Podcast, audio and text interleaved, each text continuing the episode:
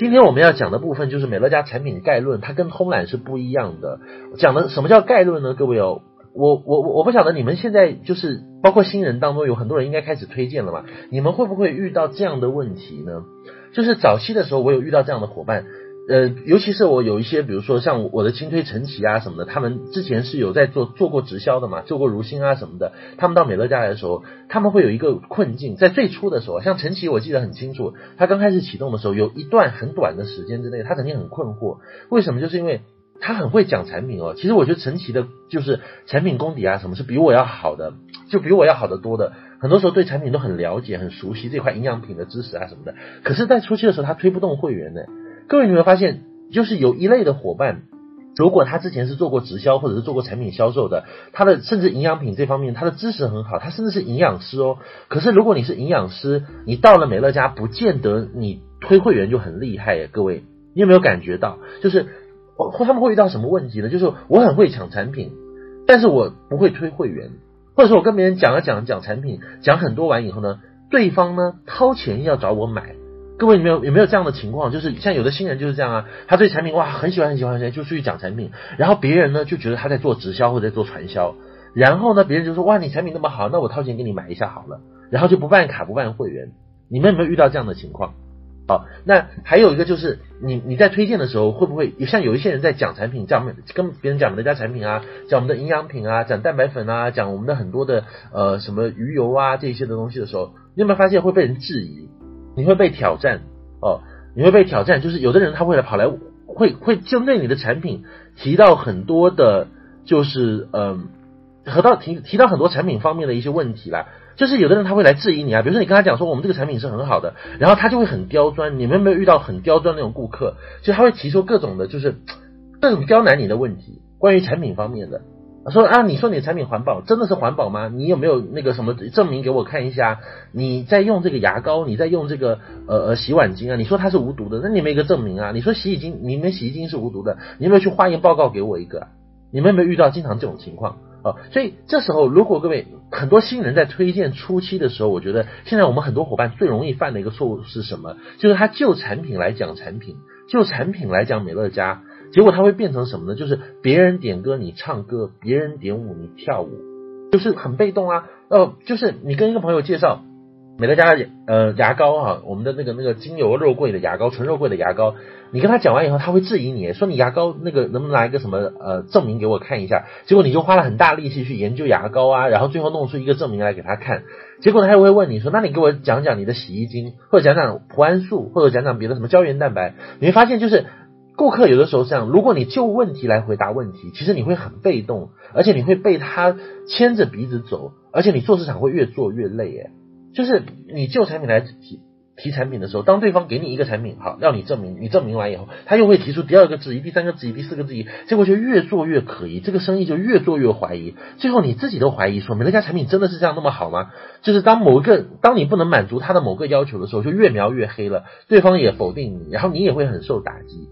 很受挫折，所以各位，我们要学的产品概论呢，我今天晚上要讲的产品概论，它是跟产品有关的，但它不是单品的产品知识。我们很多人在学习的时候，很喜欢学单品的产品知识，就某个产品来进行剖析啊、我们的那个，比如说，呃，鱼油含有什么样的成分啊？脯胺素含有什么样的成分啊？呃，观世健有什么成分啊？所以就是很多时候我们谈产品的时候，最大的问题是我们谈的都是某一样产品。而没有宏观的把我们的所有的产品都聚在一起去谈谈看，美乐家研发产品的理念是什么？为什么我们的我们的产品是这样的？包括从一个更深层的角度去看，就是比如说我们的品牌啊，比如说我们整个的宏观的会员权益啊什么的。因为各位，我想在开始的时候要跟所有的我们经营美乐家的伙伴，尤其是新伙伴，郑重的讲一句话，这句话你一定要记得，就是你千万不要把自己定位定错了。什么叫定位定错了？就是你把自己做成产品销售啊，做成直销微商来做。尤其是有那种有直销背景和有微商背景的人，他会当然的想办法，就是把美把那些做直销、做微商、做产品推荐的方法哦，就带到美乐家来。其实你带过来你是做不起来的，因为一开始其实产品并不是最主要的。美乐家刚开始刚进入的时候，产品并不是最主要的第一步哦，因为你刚开始第一波推荐可能会有影响力嘛，或者说可能会用用别的，比如讲品牌、讲会员权益的方式嘛。也就是说，产品知识其实再有就是产品知识是没有办法在短期内养成的。各位，一个人对美乐家的了解哦，就是很多人新人进来的时候也会说说啊，有没有一本书给我，或者一个资料给我，有所有产品的知识啊？说真的啦，我如果拿这样的一本书给你，像海外有啊。像台湾、香港都有啊，像我们有创新营养宝典啊，还有我们的那个新境界产品系列、清洁用品的清洁系列的。如果把那份资料丢给你哦，你觉得你一定是产品专家吗？不会的，你即便背下来，搞不好产品你都认不清楚，因为你没有切身用过嘛。我想说的是，产品知识是在短期内无法养成的。各位，你们千万不要把自己定位定错了。什么叫定位定错了？就是我们是汇集顾问，不是产品销售。今天各位，你们你们每一位经营美乐家的，你们能不能分得清楚什么是汇集顾问，什么是产品销售呢？各位，首先来产品销售，我们很常见啊。我们之前看到的，比如说你在化妆品柜台看到的小姐，她是卖化妆品的，她就是产品销售嘛，对不对？我们看到很多的直销的，像安利啊、如新啊、玫琳凯啊这些推销产品的，他可能会提着包、提着这个箱子去你家给你做产品实验，去刷半边脸做实验、摇罐子的，这些都叫产品销售哦。那还有是什么？就比如说微商现在也经常刷产品啊，各种刷刷他们的很多的这种产品功效啊，然后他们自己做实验啊什么之类的，产品分享见证啊，甚至有很多都在有夸大性质的很多产品分享在网上，特别让我们觉得不可思议的，就这种产品就是很夸大的这种产品分享啊。各位，这些凡此种种这些做法都是产品销售的做法。产品销售的目的是什么？就是把东西卖出去。各位。产品销售，它的目的是把东西卖出去，所以他会不断的就产品本身讲产品讲产品，他的任务只是需要把你讲到对产品感兴趣，然后他把东西卖给你，然后收了你的钱，赚了你的差价就可以了。可是美乐家不是要把东西卖出去，各位，你是要把顾客牵进来，诶，这一点你一定要搞清楚。所以我们的立足点是什么呢？我经常讲说，很多人问我。我很多人问我说说，哎，那个超毅，你觉得美乐家跟安利啊、跟如新啊这些直销，或者说跟微商有什么差别？我说最大的差别是我们是汇集顾问，不是产品销售。我的任务是给你填表办卡，可是我不卖任何一件产品啊。你看下午的时候，我们有一个伙伴。在他的小区里面看到那个快递来送货的时候，一大车里面全部都是美乐家的产品啊，就说明他这个小区有非常多的顾客嘛。他把这张照片拍出来完以后，就发到我们的群组当中去，就说说，哎呀，我们现在小区里面有好多人在用美乐家的产品，周围越来越多啦。那我看到这张这张图片，各位，我的第一反应是什么呢？我就说，我们我们。当我们在晒这个图片的时候啊，很大程度上我们晒的跟微商不一样的，因为微商他们很喜欢晒他们的包裹嘛，对不对？微商经常会晒说啊，我发了好多货啊，或者如何，他们也在晒。那我们也会晒啊，我你看我们拍到这个快递，这么多人用我们的产品，但我们晒的是不一样的。我今天就写了一个段子，然后我就发上去，我就说，我说最关键的是这里面没有一个包裹是我们自己发的，是美乐家官方发的，没有一个。一个包裹是我们在经营美乐家的人，我们自己去打包给他发快递的，有没有？有没有我们发的？没有嘛，对不对？都是公司从工厂啊，或者从我们的相应的店铺发出来的嘛。而且里面呢，没有一个牙膏是经过我们的手的，没有一分钱是经过我们的手的。各位，我觉得这个是我们特别骄傲的地方，各位。所以你一定要把自己定位为什么？你是会籍顾问，不是产品销售。我们更像什么呢？我们更像健身房的那个会籍顾问，他是填表办卡的，帮别人办会员卡的；更像美容院的会籍顾问啊，或者说什么英语学习机构，比如像华尔街英语啊这种的，就是给人填表办卡、办会籍的各位。所以你一定要定位清楚，会籍顾问，你的整个的论述的重点一定要放在什么？美乐家的会员权益和会员身份和资格上。我们说白了，我们如果真的有说在卖什么的话，我们真的有在推产品的话，我们的产品是什么？各位，我们的产品是会员卡。是我们的汇集汇集卡汇集身份，我们是推汇集的，各位，你一定对这个要有很深的一个了解，因为你这样的话，你才不会做错。你才不会用产品方的销售的方法去做。绝大多数人，很多人经营美乐家刚起步的新人，之所以很容易被误解为在做直销或者在做传销或者在做微商，你之所以很容易被解被误解，是因为你的方法刚开始就是不对的。你想当然的以你过去看到的那些在做直销、在做微商的人的套路和手法，用到了美乐家身上来，各位。所以你的认你的论述哦，一定不是要把产品讲得天花乱坠、吹得神乎其神了，也不是说你要去摇罐子做实验或者给别人刷半半边脸了。这些所有的推荐方法，只要拿到美乐家来都是错的，因为你的产品是会员卡，你要把你的重心放在讲会员权益、讲公司背景、讲我们的环保诉求、讲我们的环保超市上面哦，还有讲。更多的更深层次的是什么？就是讲换品牌，讲会员权益，各位。所以第一句话，我希望你们能够记住，就是我们是会籍顾问，不是产品销售。你这个定位一定要定清楚。如果定位定错了，你花再多的力气去推，你会发现你会越走越偏，越走越偏，越走越辛苦。然后你复制出来的这些市场也都是有问题的。第二个要跟各位讲的是什么？就是我们要做的是什么？产品牌的推广，而不是产品的推广。就是很多人论述美乐家的时候，他的最最大的这个重心放在放在哪里呢？我们现在很多人讲美乐家都是天天在讲产品，你看这个人的朋友圈就知道了，天天发的都是美乐家产品，可是很少关于品牌的介绍。各位，各位，你们以前有没有听过我们讲课的时候讲过这样的一个故事？就是同样的一棵树，你把所有的问题当做一棵树，各位，如果这棵树呢，你们你们家里面春节有没有摆那种金桔或者圣诞树之类的这种植物啊？你会发现哦，如果你把一个问题当做一棵树的话，你会发现这个问题是有分不同的问题的。有的问题是什么？有的问题是这个树上的枝叶果，对不对？有的问题是什么？是它的主干部分的，是它的根部分的，就是枝干，就是那个树根、树干部分的。各位，你解决问题的时候啊，一定要学会什么？不要学会剪枝剪叶。很多人解决问题的时候，包括产品问题也是，你在面对顾客的时候也是，你老是学会花时间去剪枝剪叶，就这里长一片叶子你就剪这片叶子，这里长一个果子你就剪这个果子，啊，这里凸出来一点你就剪这个地方，所以你剪来剪去你很辛苦的，各位，会解决问题的人一定会从根源上解决问题。什么叫根源上解决问题？就是咔嚓一下把你的根直接剪掉了，你那些枝叶果都不会跑出来了。所以各位，当你在解决我们顾客的疑问的时候，顾客会很难搞的，有的时候，因为你在推荐的时候，坦白讲，我们所有好的顾客、难搞的顾客，呃，不好的、泼冷水的、很刁钻的、没事找事的那种极度敏感型的、有情绪化的，呃，就很容易抱怨的顾客，你都会遇到过一遍。各位，你怎么样能够快速的、有效的解决他的问题呢？就是你要从根源上去解决。各位，什么是根源呢？产品的根源是品牌。呃，所以今天我们在讲讲的第二句很重点的话是什么？就是各位，你一定要学会讲美乐家的品牌。当你能够把品牌的问题解决的时候，产品的问题也就真正解决了。因为如果你光是解决产品的问题哦，他问你牙膏，你就跟他讲牙膏；他问你洗碗巾，你跟他讲洗碗巾；他问你他他问你讲沐浴露、洗发水，你就跟他讲什么绿茶沐浴露。你这样很被动的，因为你永远都在剪枝剪叶、剪枝剪叶，剪了几百次还剪不完，而且最后越你越剪，对方越觉得你有问题，你越证明对方越觉得你可疑。所以这个时候呢，你。就要从品牌的角度去去去解决这个问题。你像我每一次哦，我我后来就学乖了。我以前早期的时候也是，就顾客问什么我回答什么。后来我就学聪明了。我跟这个顾客一见面的时候，我就会拿出我们的一些官方资料啊，拿出一些比较就是官方的资料，因为做的蛮高大上的嘛。我就会跟他们介绍，或者我有时候放到我的 iPad 里面，我会翻 iPad 给他看一些很高大上的我们的一些产品目录或者一些图片。我就跟他们讲说，哦，我们美乐家是一家三十一年的美资企业，我们在全球那个十九个国家地区呃都已经开展业务了，然后我们有百万以上的消费者在全球，我们百万以上的会员，我们有接近四百多款，接近五百款原创的产品啊，都是我们自主配方、自主专利、自主研发出来的啊，然后我们的一年营业额是十几亿美金，对。你会不会懂得掌握一些关键的数据，去解决这些在产品当中的，或者说在很多的就是推荐当中遇到的问题啊？各位，你有没有发现，当我把这几个，比如说美乐家是一家呃三十一年的美商企业，然后呢，它什么爱大贺州起源的啊，十九个国家地区有五百款以上原创产品，百万以上会员，营业额十几亿美金，尤其是当我拿着像迈向富足之类我们官方的这些资料。包括我们那些产品目录会刊呢，这些资料很多嘛，对不对？你入会的时候都有收到欢迎锦囊嘛，里面都有这些很简单的资料嘛。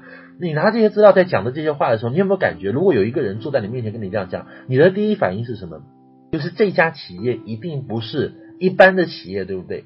所以各位，今天你跟美乐家合作啊，你真的不是在跟小的这些公司或者说。一般的企业在合作，诶，你要有一个意识，你今天是在跟一个跨国的一线的三十一年以上的这样的一家企业在合作，诶，我们的很多伙伴，你有没有这个意识？你今天不是跟一个什么的哪里那么就是 low 的那些小公司啊什么之类的，就是说冒出来的这些公司在合作，你真的是跟一家很不错的在企业在合作，诶，所以各位。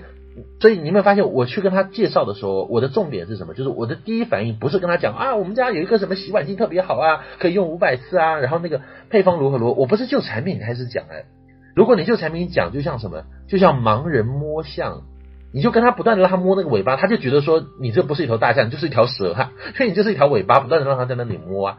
所以你明白？所以你一开始去的时候，你要努力的把美乐家讲到什么，就是讲把他的品牌讲出来。把他的品牌文化讲出来，把他的品牌价值讲出来。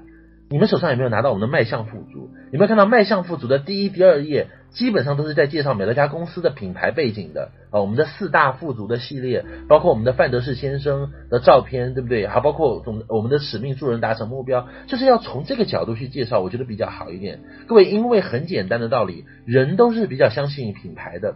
如果当他对这个品牌有一个基本的了解以后，其实来讲，他对你的产品就信任了。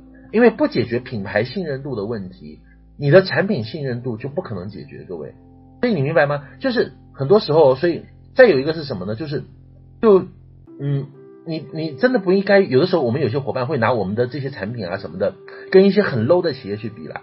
比如说我我经常会遇到这样的状况哦，就是有一些的呃，可能有职场营销背景的朋友或者微商背景的朋友，就跑来问我说：“超毅超毅超毅，你有没有听过一个叫做什么什么云在什么什么什么的模式，什么什么云的模式？”啊，你有没有听过国内有一家哦，跟美乐家好像哦，好像制度也是一样的，好像也是那种的叫什么什么的，就是，然后我就觉得很囧啊，有的时候我就觉得，哎，各位拜托，哎，你拿来的很多的那些公司都是那种成立一两年、两三年，也不知道是哪里冒出来的，成立都没有满三年，成立都没有满五年的这种企业，你拿来就是三岁不到的一个小儿，就是那种夭折期都还没有过的小儿，你拿来跟我们美乐家这样的企业比。所以这种情况下，我都不会去跟他解释的。我们有，我们甚至有些高阶的执行总监会拿这样的企业来跟我说：“哎呀，说我伙伴拿了一个这个什么什么云贷什么什么的项目来问我，说要跟美乐家比，怎么办？怎么办？我要怎么解释？我要怎么样把就是美乐家讲讲得更好，然后对方讲得更差？”我说：“你不需要比啊，就好像各位今天你知道吗？如果你告诉我你买了一个包啊，这个包是哪里买的？是比如说我们北京的星光天地买的，或者是我们上海的恒隆广场买的。”那么我不需要问你，我都知道你这个包一定会非常好，而且会很贵，因为你是在奢侈品最好的奢侈品的店铺买的嘛，各位。所以今天哦，你不要说，当有一个人拿着一个地摊买的那个夜市上买的一个包来，然后呢跟你的 LV 或者 Gucci 做对比的时候，然后呢你再跟他们跟他比说，你还要跟他比谁的口袋比较多啊？那个包有三个袋子，我这个只有两个，然后你就跑来找我说说，超毅怎么办？人家的包有三个袋子，三个口袋。我们的包只有两个口袋，怎么办？怎么办？拜托，你为什么要自降身价，去把美乐家的很多的产品跟那些名不见经传的、没有历史的品牌？现在有好多的网上的这些的所谓的品牌都是没有历史的品牌！各位，各位你知道吗？在国外很多时候有很多的这种商业的评选和这种奖项和这种榜单，在一个企业的前五年是没有资格参与参加评选的。前五年有很多公司是拿不到奖的，为什么？因为因为像美国企业界和欧洲的企业界，他们会有一个共识，他们会有一个共识，就是嗯，五年以内的企业它处于一个风险期和夭折期，不管你发展再快，你一定要过到第五年以后才能够进入到相关的一些比较正规的企业评选。就你一定要五年以后，他们就认为说，哦，你已经达到那个资格了，你可以来参加我们的评选了。这个时候才会有很多的奖，像美国中小企业的评选、快速发展评选，就 Inc 五百嘛。它其实是中小企业评选，但是在前五年所有企业都没有资格参加，它只评选五年以后呃进入这个榜单的企业。美乐家也是，美乐家一九八五年成立的，它一直它八六八七八八八九一直都没有进入这个榜单哦，因为那时候在它前五年的时候，它直到什么？它直到九零年的时候才进入这个榜单，然后连续五年进入全美的就是最快速成长的五百大企业。啊，就是呃往上走最快速度成长的这个企业五百前五百就 Inc 五百嘛，我们拿到过的一个奖项。那在五年以后呢，它又从这个榜单出来了。为什么？因为五年以后它已经长成大企业了，它就不参加这个中小企业 Inc 的评选了啊。各位，所以你知道吗？今天你不要拿那种很多的像。呃，微商的品牌或者直销的品牌，甚至是非法传销的品牌，你拿着他们的那些产品资料什么拿来跟美乐家比，你就真的就好像在夜市上买了一个包，跑来跟我们比说，哎，谁的口袋比较多一样的，各位是没有可比性的。所以你明白吗？今天是就包括也有的人，就是你不要拿很多很 low 的东西来跟美乐家比。我们要做的是什么？各位，我们要做的品牌推广推广就是这样，就是你刚开始的时候，在你跟你的新人去沟通的时候，还有就是在你跟你的。就是会员去沟通的时候，你一定要见面去给他打几针预防针。你要让他明白，美乐家不是那种就是什么地里面冒出来的、随随便便跑出来的公司啊。我们是有一家有历史的企业。今天能够讲有历史的、有传承的企业并不多诶，各位。基本在国内有很多企业能十年以上，他们就哇欢天喜地宣传说我们十周年或者如何了。而美乐家是一家三十一年以上的企业，各位。所以你你见面朋，我推荐的时候我就经常会这样嘛，我不会苦干的，我都是巧干的，各位。我每次去推荐的时候，我都是呃直接的我就我去推荐，我就很直接打预防针啊，我见面就给他打几针，见面就打几针哦。所以从公司的背景、品牌历史、理念的角度去介绍美乐家啊，所以你需要记住这些关键数据啦。如果一个人他听了你的这些介绍以后，他又突然问你说说啊，这个东西吃了会不会肚子痛？怎么样？其实啊。就是说明说他自己其实就在打自己的一个耳光了嘛，因为说明他无知没有判断力了嘛，对不对？一般稍微有常识的人，你跟他讲这些数据，他知道你是一个大企业完以后，他知道你也是，比如说我们在国内有拿到商务部颁发的这个牌照，我们其实是一家有特许资质的公司啊，我们不是一般的企业啊，所以这些东西都是美乐家的一些见证和佐证了。所谓的产品问题，恰恰要从品牌的角度去解决哦，有就好像说，就就好像说，你如果是美国哈佛大学毕业的，或者你是什么西点军校毕业的，各位。有没有人会去质疑你？比如说你，哎，你那个那个语文学的怎么样？数学写的学的怎么样？不会啊，因为你在质疑就是很白痴的，就说明说你没有听过，你不知道哈佛和西点军校是什么嘛，对不对？你没有，你没有这个，你自己自己孤陋寡闻嘛。哦，所以各位，今天你所有的从美乐家的出发点，就是我我现在跟我的伙伴都讲，你们讲美乐家一定要把美乐家讲的高端大气上档次啊，你不要把美乐家跟那些 low 牌去比啊，也不要老是呢就是要。一味的把美乐家往便宜的去讲，那我们有的伙伴很可笑诶，就是一开始就讲美乐家，就努力要证明美乐家有多便宜。拜托你，你证明便宜，最后就是别人就会觉得你这个不值钱。入会一段时间用用用用就就是很贱呐、你不要把自己弄得那么贱好吗？你也不要把美乐家讲得那么贱好吗？我们美乐家本来就是我们对顾客都是有选择的，你买一单两单，你过来买一个东西，我们是不接受的，我们还要会员的。我们我们对于顾客也是有有在选择的，各位。人的心理就是这样的，也是顾客也是这样啊。人之初，人之初性本贱呢、啊。我们经常讲啊，这东西你讲的很便宜，他真的就是你越讲的便宜，越讲的贱，他越不愿意接受的。相反，你跟他讲说哦，我们其实是一个很高大上的品牌，我们其实是在筛选会员的，我们在找的是优质顾客，我们在找的是有生活品质、注重环保的，呃，就就是这个城市当中的中产以上的这个消费者。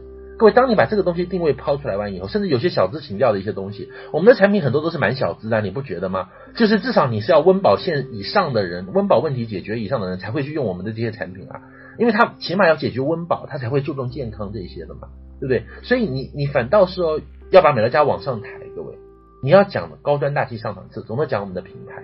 我觉得这个是今天晚上最重点的，其实也是我想核心告诉各位的。再者，我们也会碰到有这样的人呢、有没有你们有没有碰到有很多的所谓的就是呃有很多人会给你发一条什么信息说说啊那个什么安利都是转基因的啊，什么完美都是这个什么呃什么玫琳凯什么这些都是有毒的啊，都是什么就是那种爱国的那种那种信息有没有？你会不会有遇到这种编造谣言？就网络段子是什么安利老板吃什么东西死啦或者什么之类，这种段子有很多在转发。那或者说有的人说哦我不吃美国的东西或者如何啊？各位我想说的是像这类信息有很多是什么？这类信息都是很多内资公司编出来的，就很多内资的一些直销公司啊，或者说这种保健品、化妆品的公司，它没有办法在产品上跟我们做正面的竞争，你明白吗？就是它论产品比不过我们，论专利技术比不过我们，论营销模式呢也也不如我们人性化，所以在这些方面，当它竞争不过你的时候，它就必须要用很卑鄙的手段呢，就是编造你的谣言、恶毒攻击、打所谓国家或者民主主义的牌啊，你知道有些就是。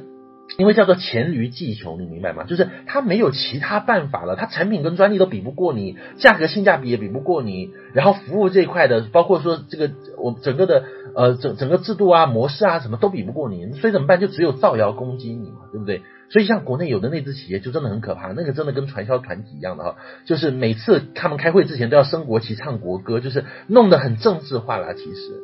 那美乐家是一家很商业化的公司，我们在商言商，我们不会使用不正当竞争的手段。我很多时候，当我在碰到有一些人用爱国这个主题来挑战我的时候，问美商企业的时候，我就问他两件事情：你的小孩出生有两种牛奶可以选，一种是新西兰进口的完全天然无毒的牛奶，一种是我们三聚氰胺的这个毒奶粉啊，国产的三聚氰胺的。请问这个时候你要选择哪一种？那我觉得其实如果他告诉我说我就是要喝三聚氰胺的，我就是要喝有毒的。那我觉得也没有办法，我觉得这样的人真的是好厉害。我到目前为止没有遇过这遇过这样的人哈，就觉得说说毒奶粉还是要好的。大部分的人其实他有理智有正常的，他会首先意识到，其实我们每个人都是消费者，各位，所以当你在面对这个问题的时候，像有的人他会拿这种啊，就是跟你打民族主义的爱国牌啊，其实我觉得这个是蛮畸形的，不正当竞争的一种一种方式。当他跟你讲这个时候，你我觉得你就很轻描淡写给他举例嘛，两种牛奶给你选，请问你会给你的亲生儿子、亲生女儿喝哪一种牛奶吗？最简单的，对不对？除非这不是你亲生的，你拿你就你就你就拿那个那个那个呃毒牛奶给他喝吗？再者讲一个很简单的比方啦，如果你家里面有你的至亲。突然发现查出来了，得了癌症，得了绝症。现在这个事情也很常见啊，对不对？得了癌症，那有两种药物可以给他选哦。一种是进口药，进口药呢是属于用上去呢副作用不大的，就是比较贵的。好，进口药现在很多的这种癌症治疗药都是进口的嘛，比较贵，但是用起来副作用比较少，不会让你觉得很痛苦的，像化疗啊什么之类的。另外一种什么，就国产药，国产药呢便宜啊，也很爱国。但是呢，用起来呢可能会有副作用，那种副作用很严重的上吐下泻，就是那种很严重的药。那请问你会给你的至亲用哪一种啊，各位？所以回过头来看，今天我们不用谈说，我们不要上升到政治的或者民族的角度去看，我们就是单纯的消费者啊。消费者注重的是什么？就是我们的消费的体验和感受，产品的品质，各位。当有人问我美乐家的产品好不好的时候，我都会告诉他们一件事情：我们美乐家的产品，你现在在用的这些美乐家的产品，都是同时进入到日本、韩国、美国、加拿大啊，包括欧洲，包括像澳大利亚这些的这些国家、新西兰这些国家，这些发达国家的市场都在用美乐家的产品，而且用的品质跟你是一样的。各位，这说明了一个什么问题呢？今天当你选择美乐家的产品的时候，其实你是买到了一份保障，买到了什么保障？就是发达国家的绿色壁垒。各位知道绿色壁垒这个词吗？有在做外贸的人就知道了，就是有一些发达国家，它有很严格的，像像日本就是啊，日本有很严格的这种什么农药检疫啊、农产品检疫标准啊、日用品的这些检疫标准啊什么的，很多的中国的这种外资就是出口的这种企业，它的产品生产出来，但是进不去人家的市场。为什么呢？因为不达标，农药检测率不达标，哈，什么配方不达标，用的成分不达标，所以没有办法进入到发达国家的市场。发达国家的检验检疫标准相对国内来讲还是比较严格的，很多的产品啊这方面要求是比较严格的。会，所以今天当美乐家的产品你在用的时候，其实你是买到了一份很多发达国家的一个保障了。我们的很多产品是从发达国家反过来卖给我们这个发展中国家的，各位，我们的很多产品是比如说美国直接产的，或者说韩国生产出来的，甚至是日本进过来的哈，或者说是一些发达的市场，像台湾啊什么地方进过进过来的哈。所以这个各位你一定要有一个就是常识性的判断。我觉得我们很多经营美乐家的人有的时候没有常识，就是你对这个市场没有一个基本的了解。如果你有常识的话，你就知道说啊，我们现在在用的是以发达国家的标准生产出来的产品哎，所以你不要。老是妄自菲薄，老是觉得说说啊，我们美乐家是不是真的那么好啊？是不是你们像你们所说的啊什么的？你从宏观的去看嘛，用常识就能解决问题了，各位。所以这个是我今天晚上要跟各位分享的第一部分的内容，就是正确的定位。正确的定位就是什么？我们是汇集顾问，我们不是产品销售。你的所有的论述重点要放在会员权益啊，放在我们那个整整个的，就是美乐家的很多的福利制度上面，放在会员卡上，放到环保超市这个模式上面。那同时我们在做的是品牌推广，不是产品推广。你要很善于讲美乐家这个品牌，甚至讲很多我们的品牌故事啊。各位，你会不会讲到美乐家的品牌故事啊？讲讲你和美乐家相遇的故事，讲讲这家公司如何吸引你，如何打动你，啊，就是讲讲如如何你如何跟美乐家坠入爱河的故事啊。美乐家，你用产品的时候，第一次是什么产品打动了你，对不对？所以这个时候呢，讲公司、讲品牌，讲得越真实，讲得越高大上，其实越好。各位，当品牌的信任度建立以后，产品就不成问题了。就像我们我们现在我们这些老会员呢，像我用美乐家产品有整整七年的时间了，还有我们很多伙伴用了三年、用了五年的，我们这些老会员呢，美乐家出任何一款新品的时候，我们毫不犹豫，闭着眼睛我们都会买。为什么？各位，因为我们有品牌信任度。就像今天如果。各位，以前诺基亚手机一提到诺基亚，大家的手机的反应，第一反应是什么？就是很耐摔，对不对？诺基亚的手机如果摔在地上都不大会裂掉的嘛，对不对？所以如果一提到诺基亚，大家就觉得说好耐摔嘛，对不对？一提到苹果，如果讲说苹果推一个什么东西。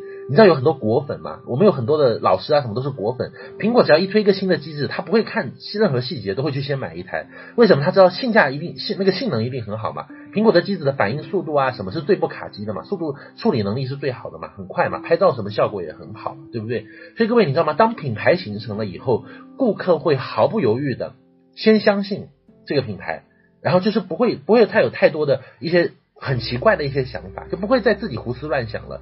你明白吗？就是有品牌信任以后，顾客就不会胡思乱想了。所以像我们就是这样啊，美乐家推任何一个产品，我们都是先买再说，哪怕这个东西是女生用的，我们都先买回来，就是拿来研究看看，试试看一下。因为我们有品牌信任度，我们相信美乐家的产品，只要是美乐家推出来的，都不会太差。而且各位，美乐家有那么多的会员，全球百万以上的会员，你知道吗？当他这个产品每推出来一件的时候，这个产品天然就有百万以上的用户，潜在用户在这边，所以的话，他会非常重视产品的品质啊和管控这一块的。所以这是第一部分我要跟各位分享的内容啊，就是你的两个定位要定位清楚哈。第二个定位是什么呢？就是呃，我们要跟各位讲一下，就是美乐家的产品它的这个优势啊，就是我们的核心竞争力是来自于哪里的？很多人会像我们新伙伴也有啊，像我有一些亲推也会问我说说，超毅超毅，你讲美乐家产品真的那么好，那么环保啊？我我虽然相信你，但是我总觉得很难理解哈，就是为什么我们的产品会那么好呢？难道市面上的这些品牌，宝洁、联合利华这些的大牌子？他们都是傻瓜吗？啊，为什么我们的产品是独一无二的？啊，为什么我们能做到什么同质量价格更优，同价格质量更优？你们是不是在那个简单介绍美乐家里面就有听过啊？对不对？我们讲我们的产品是同质量价同质量价格更优，同价格质量更优嘛，对不对？那我想跟各位说的是哦，我们的核心竞争力其实不是来自于单纯的产品的，我们的产品的核心竞争力是来自于我们的商业模式。也就是说，今天你要认识到一件事情。美乐家的产品之所以独一无二，是因为我们的商业模式独一无二。各位，你知道，所以这个时候呢，如果有顾客有疑问的时候，你可以跟他稍微的讲一讲。我觉得首先你要自己懂这个道理，就是你自己要懂，就是市售的这个产品的商业模式跟美乐家的商业模式，就是利润分配模式的差别是有多大的啦。我举个很简单的比方，比如说假设我们讲屈臣氏里的洗发水，我经常举这个例子啊，你知道吗？当这个洗发水出厂以后。它可能就是像传统的商场超市的洗发水哦，它出厂以后有大中小盘的分分销商、零售商、批发商，就是我们讲层层代理嘛，啊，就好像现在微商或者直销全国总代、省代什么叫层层加价，加到什么这个产品就层层盘剥以后，然后他进入到这个超市。进超市之前哦，现在超市都很那个的，很拽的，你知道吗？像北京啊、上海很多这种沃尔玛、家乐福啊，或者这种永辉大润发这种什么的这种大型的商场卖场，它都会收进场费的。就是你这个产品，你想要进入到我的超市，你想要让我卖你的产品，你必须要给我一笔进场费啊。进场它就要钱的。进了场完以后呢，然后还有货架费。什么叫货架费？你有没有研究过超市心理学？就是很多人以前有这种杂志上有写嘛，超超市心理学，就这个产品哦，摆在结账处哦。跟摆在那个比较深的地方，就是比较里面靠里面的地方，那个那个卖销量是不一样的。这个产品呢，就同样的在啤酒专卖的那个那个那个货柜哦，摆在底下的就是那个最底下的那一层。和摆在中间就是跟你的高度眼睛正好看到的那一层，和摆在比较高的地方就是你够不着的那个地方，那个销量是不一样的，各位。所以货架有货架的费用，就跟我们广告橱窗展示一样的。你知道这些产品呢，它进入超市的时候，它还要有货架费给这些相应的超市。如果你们有人是做这一块零售的，你就很清楚嘛，对不对？甚至采购啊，超市的采购还会明的暗一点的收一点回扣啊，收一点返点啊。请问这些羊毛都是出在哪里？最后都是在消费者在买单呢、对不对？然后呢，这个产品进入到超市以后，各位你想，一个洗发水哦，你去超市可能只是为了买一个洗发水，但是超市里面可能有二十到四十款以上的洗发水摆在那里让你选呢，但是你只想要买一款而已啊，有四十个同样在竞争啊，就像那个后宫佳丽三千让你挑一样的，可是你只想要娶一个老婆回家，那怎么办呢？他们相互之间就会争风吃醋，打来打去，打价格战啊，做促销啊什么，对不对？就会撕来撕去，打得头破血流啊。所以超市里面经常会做什么？会做促销啊，对不对？打价格战，这是第一个的。一种洗发水如果减两毛钱，另外一种洗发水马上一个月之内、半个月之内就做出市场反应，马上调价。哦，就就这个价格之间他们就抠得很死，然后还要请很多的人员做这个市场推广营销活动。你们看到有很多的那个市场推广人员在超市里面，如果你有去超市就知道，哦，很很多推销人员会说，哎，买一个东西啊，如何如何给你。跟你劝一劝啊，或者说有什么赠品啊，你只要买了这个洗发水，我就送你一个碗啊，送你一个什么那个小餐盒啊，对不对？送你一个什么头梳啊，什么之类的，都很多这种嘛。或者有很多促销，对不对？买大瓶送小瓶，买两瓶送一瓶，对不对？买一件完以后，第二件减半价，是不是有很多这种促销？请问这个促销的成本来自于哪里呢？都是来自于产品本身的价格，然后最后还有什么？就请明星代言呢、我就经常讲，请林志玲来甩头发呀，甩一个什么头发，然后他可能根本就没有在用那个洗发水，可是甩一次就给他个五百万、一千万的，那请问这五百万、一千万来自于哪里啊？来自于产品的本身的这个这个这个价格。所以各位，市售产品哦，很多新伙伴没有概念的，我一定要着重强调，市售产品它的成本哦，比如说像一瓶洗发水，从屈臣氏买的一个洗发水，就算是非常有良心的企业做的，它的成本也只有百分之十到十二左右。我说的成本是它的原料成本，相对它的价格来讲，就是一瓶五十块钱的洗发水，它的成本充其量哦，还是很有良心的企业在做的哦。还不是说那种什么地沟的洗发水，现在我们有很多的那理发店都不用正规洗发水了，都跑到农贸市场上去批发，一桶提回来，哦，可以用五千次的那种洗发水，平均一次成本只有五毛钱的那种洗发水，就是那种批发散装洗发水，也有很多地方在用哦。那个用的就是伤手致癌的那种的，那个真的就是不明来意的洗发水。那比较有良心的企业，他在做的这种石化产品的洗发水，它的成本是多少？就五十块钱的洗发水，充其量撑死了，成本就是五到六块钱，原料就是五到六块钱，已经算是很有良心了。那中间大部分的钱去了哪里呢？各位，大部分的钱就是被我刚刚讲的大众小盘批发商、零售商、超市进场费、广告、明星代言、市场推广费用，然后让利促销这一部分会占到多少呢？百分之七十左右。这个数字你要很有概念的。所以有五十块钱的洗发水，有三十五块钱都是浪费在这种各种渠道当中的。那我想请问一下各位，所以我们很多人会很奇怪了，像我们的顾客有时候会觉得，就想像我们有些会员就会问我啊，说超毅超毅。听说你们那个呃有七个人，七个顾客，七个那个经营者都可以有收入，对不对？我们可能期待市场有期待的这个市场的一个一个收入。说哇，那一个产品是不是有要要有七个收入的话，会不会这个成本特别高？说真的，各位，那是因为他不了解传统渠道的盘剥有多么厉害了。当他如果知道说他五十块钱买的洗发水只有五到六块的成本，有三十五块钱都是在这中间渠道的时候，美乐家的这种这些我们的一个顾客一杯咖啡钱的收入真的是凤毛麟角的。公司花的其实美乐家公司花的这一部分的推广费用，其实比一般的外面的这些流通渠道，像宝洁联合利华，每年是砸几千亿在这个。这个日用品的宣传上面的洗发水广告到处都是，为什么？化妆品广告到处都是，请各种明星代言，这都是很多的是这个这个这个成本出自哪里啊？就是出自价格的嘛。美乐家说真的给我，我觉得我觉得我虽然代言美乐家，可能一年收入也很高，但是我觉得相对来讲啦，就是林志玲我觉得拿的比较多啦，我肯定拿拿的没有林志玲多嘛，对不对？是是不是一个道理嘛？对不对？所以美乐家给我付的还是小部分的钱啦，说真的。相对于整个的快消品的广告预算来讲，各位，所以我们跟我们的顾客解释完，他就知道，其实我们拿的是就相对来讲是小头。其实美乐家公司虽然它就是它会分享这个广告费给我们，可是事实上它的成运营成本并没有很高，因为它省去了所有中间环节。你直接买的很多的产品都是都都都等于是从工厂店买的，你收到的包裹都是从我们的仓库发出来的，都是我们物流中心发出来的，直接从工厂，这个叫做厂家直销，诶，这才真的是厂家直销，厂家直购，好吗？所以我们的产品。能够控制我们的成本，我们那七十的钱省下来，一部分用来提升我们的原材料品质。我们的原材料呢，能做到百分之二十三到三十五。美乐家也不会用百分之五十的钱或者百分之七十的钱去做产品了。如果这么如果这样讲的话那，肯定是那个瞎扯淡的哈。美乐家是多少呢？百分之二十三到三十五左右。有部分产品会比较高，像以前那个鱼子精钻，就我听公司讲啊，公司官方内部就是讲的，就是百分之四十五左右。因为那个鱼子的成本特别特别贵，我们那个八百八一瓶的那个鱼子啊，成本价就是那个原料的价格就大概占到四百多。就是接接近快四百四百多左右，就是百分之四十五左右的成本哦，各位。所以美乐家呢，我们讲它的同样的产品，同样价格的产品，同样你一百块钱花在外面，跟一百块钱花在美乐家，你一百块钱在外面只能买十到十二块钱的成本，我们这边可以卖，我可我们可以买到，你们可以在这边买到百分之二十五到三十五，甚至更高的一个原材料啊。但另外一部分的钱用来做什么？所以我们的产品为什么能够用生化配方，用更好的配方，就是这个道理啊。所以你让顾客明白。如果顾客不明白，他就一直很纳闷，为什么就你知道有的时候顾客很奇怪的，产品太贵他不好意思，就不好不敢不想用哦，产品太便宜他也用的觉得不放心，所以你要让他明白我们的产品为什么可以便宜啊，为什么为什么可以价格就是做到合理。其实我们美乐家不是卖便宜货的，说真的各位，如果你要打价格战比卖便宜，外面一定有比我们便宜的东西。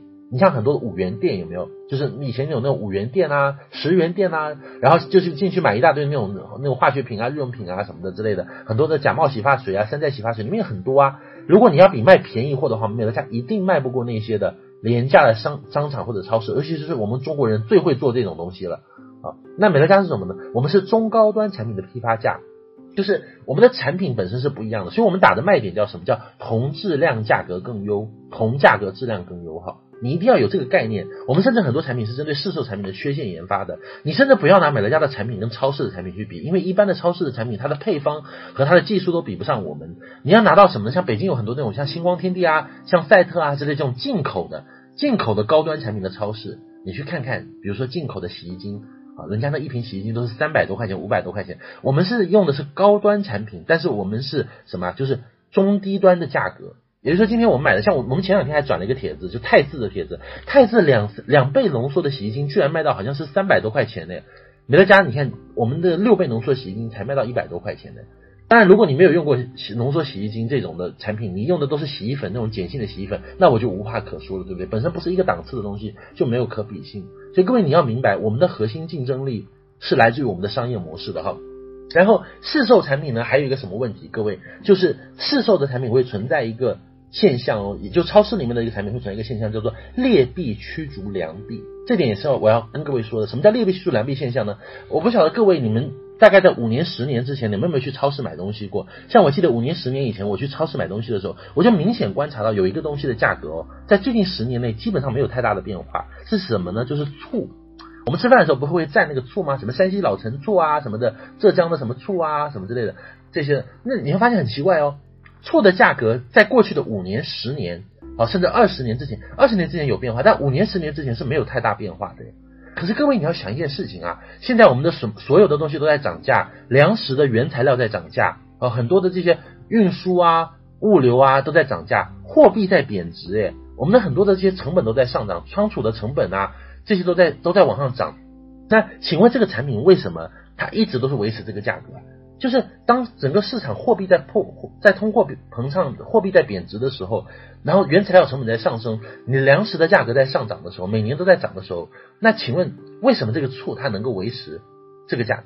因为很简单呐，就是用一句话讲，就是偷工减料啊。你明白？我们在商场里面买了很多的这些产品的，以前的醋是酿造的，花了很长时间去酿造那个醋啊，对不对？哦，那现在呢，很多醋都不是酿造的，是怎么做？就是是化学勾兑出来的，可能不一定是化工勾兑的，但化学勾兑配制出来的，这是肯定的。哦，他也会，他可能会写，也会写说说啊，我们是酿造的，哪有时间去给你酿那些醋嘛？像啤酒也是这样啊，很多酿造的啤酒其实都是所谓配制出来和勾兑出来的，因为它没有那个时间，也没有那个成本，它只有通过添加剂和这种化学的东西去配对出来，或者是啊，以前一瓶是这个价格，后来怎么办呢？就加水加水加水啊，或者然后加水完以后就就一瓶变两瓶，两瓶变四瓶。洗发水也是这样的，你看洗发水的价格，其实在这么十多年以来没有太大的变化，虽然有一些涨价，但是没有跟通货膨胀相比涨得不是很厉害。但是他们在做一个什么事情，就是一瓶兑两瓶，两瓶兑四瓶，大瓶要兑小瓶，就是这样哦。很多企业都是这样，所以你会发现超市里面啊，尤其像沃尔玛、家乐福这种超市，相互之间又打价格战。本身这种大型卖场、商场啊，和永辉、大润发，它本身之间这几个超市就在打价格战了。它打价格战的时候，就会宠坏消费者。为什么宠坏消费者？就是消消费者养成一个习惯，就是永远想要买更便宜的东西，永远就要想买便宜、便宜、更便宜啊！就沃尔沃尔玛的口号就是这样啊，对不对？就是每天都买，就是越来越便宜啊。可是这个东西是违背市场规律的，东西怎么会越做越便宜呢？越做越便宜只有一种可能，在货币不断的通货膨胀、在贬值啊，物价在上涨、原材料在上涨的情况下，它产品能够做的便宜，唯一的一个原因就是有什么？就是它偷工减料了哦，它不断的在稀释这个产品。就像我，经常吃火锅，我就讲，我十年前切的那个吃的那个蟹肉棒，各位我不晓得你们有没有感觉？然后我十年前我去吃那个火锅的蟹肉棒的时候，就那个我就觉得那个那个蟹肉棒它是蟹柳做的，诶，就是一丝一丝。我记得我小时候的时候，我都把那个那个蟹肉棒一丝一丝切下来是可以吃的，那个是蟹肉做的。现在我们的蟹肉棒拿出来，你能撕得下来吗？撕下来都是淀粉，好吗？那叫淀粉的，添了一点蟹的味道而已。我去广东的时候问他们说，那个撒尿牛丸牛丸也是一样的。以前那个牛肉丸都是用什么？都是用牛肉做的。现在这些撒尿牛丸都是什么？就是就是淀粉掺了牛血啊，有点牛的味道啊，所以然后就卖给你叫撒尿牛丸啊。那你明白吗？市场的一个游戏规则和机制决定的是什么？就是好的产品正在被破坏、被稀释，或者被赶出市场来。而不好的产品呢，就是那个劣币驱逐良币嘛。好的产好的产品会被那些不好的、便宜的、劣质的产品给驱逐出市场。现在我们整体的趋势就是这样哦，越来越快消品这块，尤其是这样越来越明显了。还有耐用品也是哦，各位，你有没有觉得衣服？我不晓得你们有没有这种感觉？你像我衣服，我有特别感觉，像我舅舅啊，他有的时候有一些以前买的一些不错的衣服，他会给我，就是就看呢、就。很多那个衣服都不会坏耶，你不觉得很奇怪吗？就是比如说买的皮衣或者什么的，就是五年十年那个皮衣，稍微的就是梳毛干洗店洗一下回来，那个衣服还居然好好的。因为早前的很多衣服质量还蛮不错的。我们现在有很多的衣服卖的好便宜啊，就越卖越便宜，但是那个质量都不行诶。这季衣服穿完以后，哦，甚至是在一些品牌时尚店买的衣服，我穿完以后，我下一季就不能再穿了。到明年的时候，这个衣服就已经掉色了，就脱线了，就崩了，就很严重了，甚至连那个。半年都没有穿到，有的衣服就开始出质量问题了。为什么？因为东西越卖越便宜，质量越卖越差吗？再有什么东西？你们有没有感觉？就是电器。以前你看，我们我们讲老一辈的，我们可能父母辈或者往上的，往上可能几十年的，那时候很多国营的很多的这种冰箱厂，它推出的冰箱可能用了真的十几二十年都不会坏掉，诶，你就一直想要把它努力用坏掉，买一个新的，但它就是一直不坏啊。那个老的东西就很好用啊，就一直在用它呀，它就不会坏啊。可是很奇怪，现在的很多东西，你有没有发现我们在很多的在淘宝上面买的，在京东上面买的很多东西，尤其是电器类的产品，买回来保修期都还没有过，然后就开始返修了。返修的时候又遇到各种问题了，各位，为什么？因为它现在成本，它用的原材料，用的这个成本，用的这个质量啊，越来越差了，东西的质量都变越来越差了，各位。所以为什么市场劣币驱逐良币？还有一个很可怕的是什么？就是它会迫使你。必须要用坏的东西，坏的原材料，必须生产坏的产品。我我为为什么这么讲呢？我举个比方，假设我跟你各位，我跟你，我们是在一一一条街上开餐厅的啊。然后呢，我的餐厅呢，就是呃，我我跟你一起开餐厅，我们都是做做那个，比如说做家常菜啊什么之类的啊。那假设我的餐厅用了地沟油啊，那如果我的餐厅用了地沟油，是不是我在油方面的成本就可以减少了？那我可以减少成本以后，我甚至会回收很多东西啊，我会回收一些，比如像火锅吃完以后就把那个油捞回来啊，回回锅油啊，对不对？你们都知道，像水煮活鱼什么就有这种回锅油。如果假设我这么做了以后，我的原材料是不是成本就降低了？那我降低了以后，我是不是就可以做促销啊？我可以买返券啊，对不对？吃一百送三十的返券，吃一百送五十的返券，对不对？我就可以做促销。可是你的店呢，是坚持做良心产品的，你的店是坚持不用地沟油的。一直都是用良心的，甚至你还用很好的橄榄油啊，用什么很好的油啊？那你的价格又要卖的跟我一模一样，那你又没有办法跟我一样做促销，因为你成本控制不过来啊，你不可能像我一样的吃一百送三十的返券嘛。所以这个时候怎么办？消费者不会管这些的，消费者是傻傻的，消费者就觉得说，哎，张超一这家店比较好啊，张超毅你看很有良心啊，你看一百块钱还送三十的券啊，还送五十的券啊，哎呀那家店不好啊，你看那家店都没有没有良心啊，我们去吃饭都不打折的，然后也不给我们返券啊，所以最后消费者都会跑到我这边来吃。啊，很多顾客都会到我我的店来吃饭，吃地沟油，吃的不亦乐乎的。这不亦乐乎完以后，你就没有生意。可是你要负担员工啊，你要负担水电啊，你要负担店租啊，你要负担很多的成本啊。所以最后你为了生存，你也不得不用地沟油。我们很多的产品哦，各位，像很多的市售的传统渠道的产品，恶性的过度的竞争所带来的危害就是这样的。所以消费者会感觉自己越来越没有保障啊。虽然可以买到的东西越来越多，但是可以买到的好东西却不见得真的有那么多啊。所以我跟各位讲的劣币驱逐良币的效应是在市场当中真实发生的，你们可以通过很多渠道去确认。而三十年前，三十年前，当然有很多媒体他不会讲这件事情，因为媒体要收广告费啊，各位。你看为什么很多人会讲说啊，为什么媒体上都没有报说，我像我们讲精皮毒，我们讲市售石化产品的危害，为什么很多人就会说说啊，我也没看到媒体上有报啊，好像那个电视台也没有说说石化产品的危害啊，也不怎么讲啊。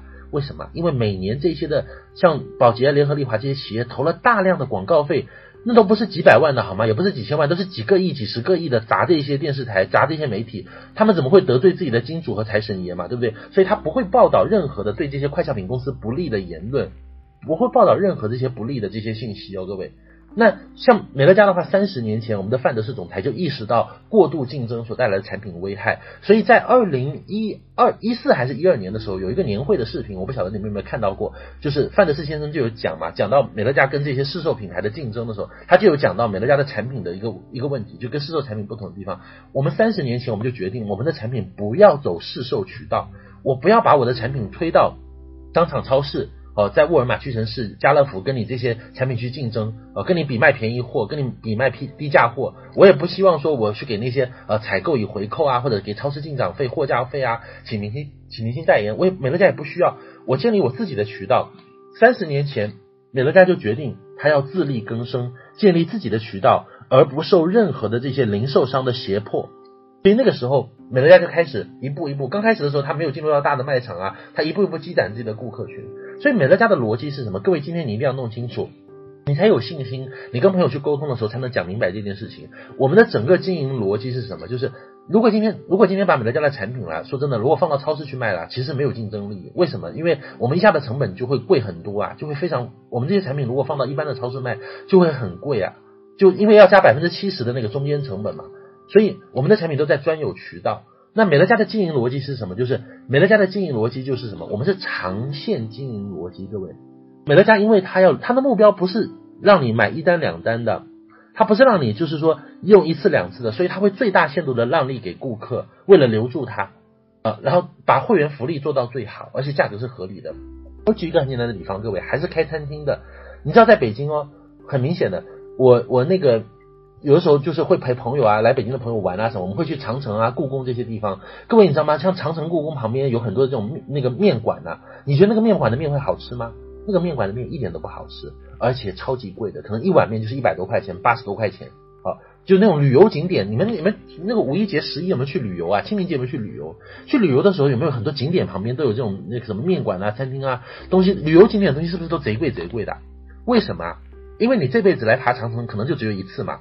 所以他这辈子只会跟你见一次啊，他当然是要痛下杀手宰你一刀啊，对不对？这是这是短线经营的逻辑啊。你看很多旅游景点旁边的这些店铺，他是不讲回头客的。你看我们不是前段时间还有青岛大虾事件，那都是针对游客的，很多就这样宰你一刀啊。为什么？因为你这辈子不会再来了，所以他他不希望你回头啊，他就是不要回头客的，他就是要宰你一刀啊，宰宰到你最好留下终身记忆，然后你就回去啊。可是还有的店不一样哦，你看北京三里屯。有一家很有意思的面馆，我我我们就经常去，我们在北京经常去。这面馆很奇怪，以前开在小区里面，就开在小区犄角旮旯里面的一个房间里面，其实很开得很偏很偏，你找那个面馆都不好找。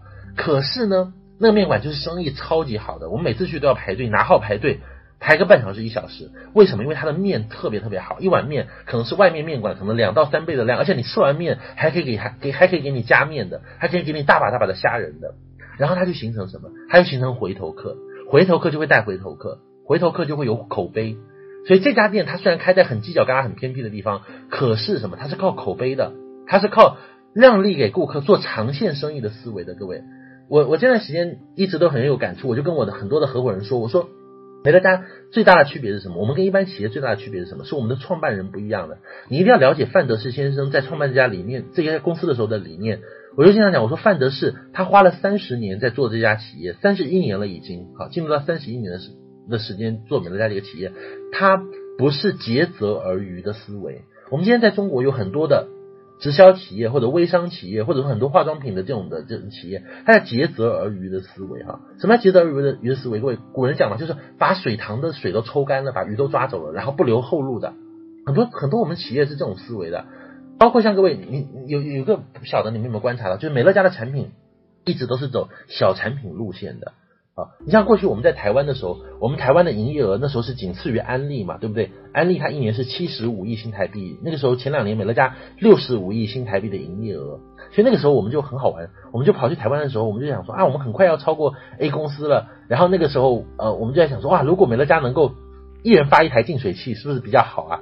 就如果美乐家生产一个净水器。啊，也像某些公司一样的推个锅，推个净水器，一一套几千块钱。哎，拜托，我们我们美乐家会员一定力挺嘛，对不对？尤其经营者一定力挺，人手一台净水器，人手一台净化器，今年的营业额绝对翻倍，好不好？因为一台净化器搞不好，一台净水器搞不好就是一年的，我们这种三百四、三百四消费一年的都不止哈。可是公司没有这样做，公司为什么？就是因为他不希望竭泽而渔，各位。美乐家到现在为止一直都在努力生产小产品、小金额的产品。我们的产品都是几十块钱、几百块钱，到目前为止都还没有一千块钱以上的产品。这是为什么？各位，很多在很多的直销公司、很多的这些微商公司都在努力推大单，巴不得卖大单啊。呃，可能真的一套锅七八千块钱，一个净水器、净化器啊，什么美容神器，一个床垫几万块钱，大大真的很多这种大件的东西，就很多地方都有哎。美乐家为什么？难道他不想赚钱吗？各位？难道他不想要挣挣拉高营业额吗？公司的行政难道不想要说做好看的业绩吗？他难道不想吗？其实不是的，这是因为这个公司有底线，他不希望竭泽而渔，而希望可持续发展市场，他不希望你受伤害。你的朋友可能因为你的关系，如果你在做一些直销企业或者是一些微商企业，他因为你的关系买了一套七八千的锅，或者买了一个那个几万块钱的床垫。他真的，他每天一边吃一边骂你，真的，一边一边每天一边睡觉一边恨你，咬牙切齿的想说：天呐，我做你的朋友，你居然卖了一个几万块钱的床垫给我，然后你这个真的是内心默默的默默的念咒好吗？碎碎念好吗？会你会被他一直念叨好吗？所以各位，美乐家为什么推小产品？就是因为美乐家不希望你受伤害，也不希望你给周围的朋友造成压力，也不希望你在人脉方面受损害。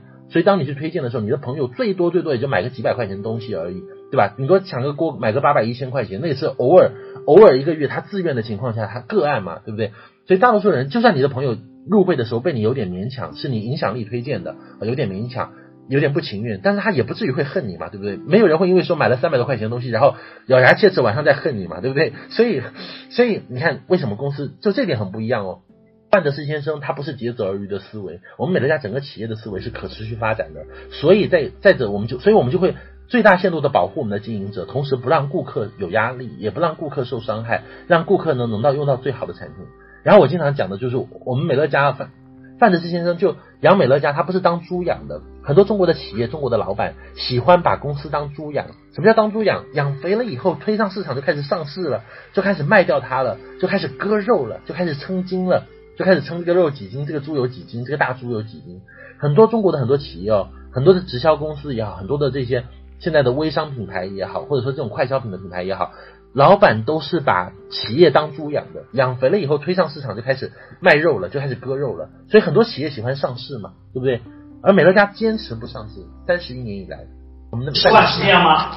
你希望你的口才越来越好是这样吗？有人干扰频道，我还是要调到主席模式。Y Y 上有一些啊、哦，好吓人！Y Y 上有一些发广告的人了，刚才跑进来哈。好，我再继续讲。所以，所以我们范德士先生他的整个理念呢，就不是把美乐家当猪养，他不是一般的那种就是目光短浅的企业家，他是要把美乐家当一辈子的事业来做的。他自己从四十多岁开始经营美乐家开始，到现在为止呢，已经经营美乐家有三十一年的时间了。你试想一下，一个人他用三十一年，用自己就是生命当中最这么长的一段时间做一件事情，他一定是充满理想、充满抱负的嘛，绝对不是为了赚钱而已嘛。那赚钱而已，其实他很多年前他就已经赚够了，各位。所以。我们真的是要理解到公司的整个的，就是当你理解到美乐家的长线思维以后，你跟你的顾客去讲到以后，你就知道说为什么美乐家有那么多的好的会员福利，像这个月买满八百五送那个电火锅啊，我今天我拿到两个电火锅，还蛮开心的。我今晚待会就准备跟你们讲完课以后，我就开始吃火锅，然后就很多的这样的一些利好啊啊，所以所以有的时候你会遇到一个问题，就是有人，我们有没有有一些会员会去淘宝上面搜搜美乐家，对不对？结果就搜出一些的呃产品。这些产品会比我们的正价产品要更低呀？有没有这样的状况？所以有的人，我们新手应该会很多人会碰到淘宝的问题吧？就是你的朋友说说，哎，淘宝上怎么有美乐家，而且比你的那个办会员好像那个会员价更低啊？那这个时候呢，你知道各位，如果我遇到这个。我遇到这种会员，我会怎么做吗？我的那个微信收藏夹里面有一个，就是有有专门收藏一些图片。这图片是什么？就是美乐家每一次赠品的，比如说一会儿送挂烫机啊，一会儿送旋风拖把啊，一会儿送吸尘器啊，一会儿送榨汁机啊，然后送小的电炒锅啊，然后春节的时候送那个菜板啊、刀具啊、厨具啊，那就是这种小家电啊，什么台灯啊，呃，然后什么空气的那个那个呃呃加湿器、净化器啊，这种东西我就我就收了好多这种图片。然后每次如果我有遇到这样的人。他跑来问我说：“说，哎，有没有？为什么淘宝上有你们美乐家的产品价格好像比官方的更低？”我就把这些图片发给他看，我就发给他说：“我说你想要这些东西吗？”他说：“当然想要，这是哪里来的？”我说：“这是美乐家送的，所以你就乖乖当会员好了。”对不对？网上的那些人，只是因为他们没有推荐人在教他们，他们真的不懂的。有一些 有直销背景的，或者说，就像我们刚刚开篇讲的一样，有的人把美乐家当产品销售来做，他不懂的。他遇到不好的团队或者是不好的推荐人，没有跟他讲清楚，美乐家办卡就可以了，你何必自己去送货呢？对不对？何必在外面搞那些乱七八糟的，最后又留不住顾客的事情呢？对不对？所以其实来讲，他只是把赠品啊、把积分啊什么刨掉，然后挂了一个图片在上上面去卖，但其实上面是没有什么销量的。上面基本上就百分之九十九点九以上的会员都是在官方渠道消费的啦，因为很简单，我们还有涉及到退换权益啊，这也是我想跟各位说的哦。如果你讲的是会员权益，推的是会员卡，让会员了解到会员卡本身的价值的时候，你就不会受到像淘宝之类的问题的影响。哎，像淘宝的问题，其实对我一点影响都没有，对我市场的大部分伙伴也没有影响的，因为我们会把会员权益讲得很好啊。他成为会员以后，在全国的地方十几家生活馆都可以消费啊，就接近今年在开完以后，有二十几家生活馆都有会员权益啊，你可以享受很好的服务啊，又可以用我们的网店，对不对？又有这么多赠品啊、积分啊、折扣啊、尊荣迎宾礼啊这些东西，其实当然是在官方消费是最划算的嘛，对不对？哦，所以说的话，呃，这个东西也是要跟各位讲的，就是你要学会解决这一类的问题啦。所以美乐家，那当然你你跟对方在介绍的时候，各位。你作为一个新人，如果你跟别人去介绍美乐家的产品的时候呢，你一定也要给他一些就是资料啊，比如说你要告诉他说我们有哪些认证啊，这方面我就不赘述了，因为你们很从很多的官方的资料当中，像我们的迈向副总里面不是有我们的那个呃那个蓝筹奖嘛，对不对？火炬奖，火炬奖啊，对吧？美国最佳企业最佳企业行为协会颁发的那个那个那个呃火炬奖，那个是必须是零投诉的，那个奖很难拿的。还有像我们拿到的一些认证，犹太教科学认证，这些的细节的，就是很多老师有讲过的，很多官方的资料里面有的，我都不用再重复了。包括美乐家获得过多少奖项，我们三十一年获得奖项真的太多了，什么香港政府颁发的连续几年的那个环保企业绿色机构最佳环保标志啊，美国的什么的很多协会颁发的，包括 CNN 给美乐家颁的奖项，这些这些我觉得都不用讲太多，因为你们去。去网上搜啊，去我们的 APP 里面看啊，去我们官方资料里面看都有哈、啊。然后重点就是这些东西你要如数家珍的去讲，各位，你今天能不能如数家珍的把美乐家的这些的奖项哦，把这些东西能够讲出来，我觉得很关键，因为你的朋友才知道美乐家的价值所在嘛。我们要讲的不是价格，各位，你不要把自己变成谈价格的人，这个是我再三要跟各位讲的，不要谈价格，我们要谈价值。美乐家今天我们在分享的不仅仅是一些产品而已，我们在分享的是什么？分享的是一种消费理念，一种超前的生活方式啊，一种一种消费按月订购的这种消费方式啊，包括环保的产品诉求、健康的诉求。我们讲的环保跟一般的企业讲环保还不一样，很多企业讲环保都是属于泛泛而谈的啊，对地球好啊，对大自然好啊。我们讲的环保是什么？对你的家人健康有帮助，对你自己的这个这个健康有帮助的哈。所以的话，你。对于产品这一块，品牌要有了解。那当然，我们也要去了解产品，各位了。我们要去了解产品。那嗯，如果我们要了解产品，要从什么部分去了解呢？我个人认为，你学产品哦，各位，你学产品知识，一定不是说一个一个死记硬背啦。我觉得那样比较痛苦。你学产品要什么？就是你一定要从宏观的角度去学。就你要学的是我们的产品的这个方法论，而不是只学每一样产品做什么用的，死记硬背啊。就考试也是嘛，各位，你是去记公式还是去记答案呢？你当然是要记公式、公、公理、定理这些东西嘛。美乐家的产品也是有公理、定理的，这部分宏观的东西你一定要记下来。而且包括各位，如果你们是老伙伴，你们在给你们的新伙伴在教的时候，你也一定要多教概论部分的，就是授人以鱼不如授之以渔。你与其教他一个产品是怎么用的、怎么搭配的，你不如教他怎么样去学会这个产品搭配的方方法论。就是你们教出来的这些人是不是能够举一反三的，很关键。很多就是。很多伙伴，你比如说，有的人经常会问产品搭配的问题，啊，有的人跑来问我产品搭配的问题，我告诉他完一次以后，比如说他问我瘦身的怎么搭配，我告诉他完以后，他第二个月又跑来问我糖尿病怎么搭配，啊，我又回答他，他又跑来问我失眠怎么搭配，那很简单呢，所以他这样的人就什么，就你就没有，他就不是举一反三的教法嘛，重点不是告诉他答案，各位，你们在教新人产品知识也是，重点不是告诉他怎么搭配，而是要教他怎么样去找。就怎么样自己就能够搭配出产品来？你要教的是核心的方法论的，你要教的教的是方法，而不是教的是答案，各位。所以我觉得这点是很关键的。所以你需要了解我们产品，各位，我们的产品哦，我大概的来讲一下我们产品分为哪部分。美乐家的产品其实很简单，从宏观的来看，无非就是外用和内服的。外用的就是像我们的很多的清洁用品啊。啊，护肤品啊这类的，就是这些就是呃日化用品嘛。日化用品我们的最大的核心优势在哪里？各位，你讲产品的时候，我在这里额外跟额外跟各位讲，很多人讲产品事无巨细的讲，我觉得也是很很就是说没有技巧的。各位，你讲产品的时候，一定要抓住独特性来讲，抓住区别来讲。我们今天经常讲的智慧是细微差异嘛。你讲一个东西的时候，你不要事无巨细的讲啊，你只要讲它的特点，讲它的区别就好。比如说今天同样两个胶原蛋白。啊，你去你去跟市售产品比的时候，你不用把美乐家胶原蛋白的每一个优点都告诉他，你只需要告诉他说，哦，我们我们的含量很高，我们重点是含量，性价比很高。你看我们的一瓶胶原蛋白含量是八克，外面的呢可以只有二点五到三克左右，所以这个东西你只要讲一个卖点就好了。顾客不需要完全的了解产品，他只需要知道你的绝对优势在哪里。所以你要学会讲绝对优势，各位。我们美乐家在用的这一块的，我们的核心的竞争力、绝对的优势在哪里？就是我们用的是生化配方的产品，而不是石化配方的产品。大部分超市里面用的这些配方呢，都叫做石化配方的，各位。什么叫石化配方啊？就是石油化工，就是生产石油的时候，就是提炼提炼石油的时候的那些附属的一些化学品。这些化学品呢，它们可以用来生产塑料，可以用来生产清洁用品。那石化成分、石化配方的优点是什么？就是它清洁效果很好，然后呢，它很经济，它很便宜啊。但它的缺点是什么？就是就是它石化产品短期使用没有什么问题，但是长期使用很多石化产品，很多石化。的这个成分它是有潜在致癌风险的啊，就是石化产品短期使用是没有问题，偶尔用一次，比如说我们用一次超市的洗发水啊，偶尔用一次，比如去店里面理发的时候用用店里面，偶尔用一次没有关系，其实那个问题不大的，害处不会大，因为是偶尔用。可是如果长期的使用，就会有什么累积伤害、隐性伤害啊，就就就会产生这种累积伤。因为什么？市面上所有的爆出致癌事件的这些产品。几乎都是石化配方的，没有生化配方的。就市面上爆出的所有啊，媒体上报的什么这个致癌，那个牙膏致癌，那个洗发水致癌，几乎清一色都是石化配方造成的。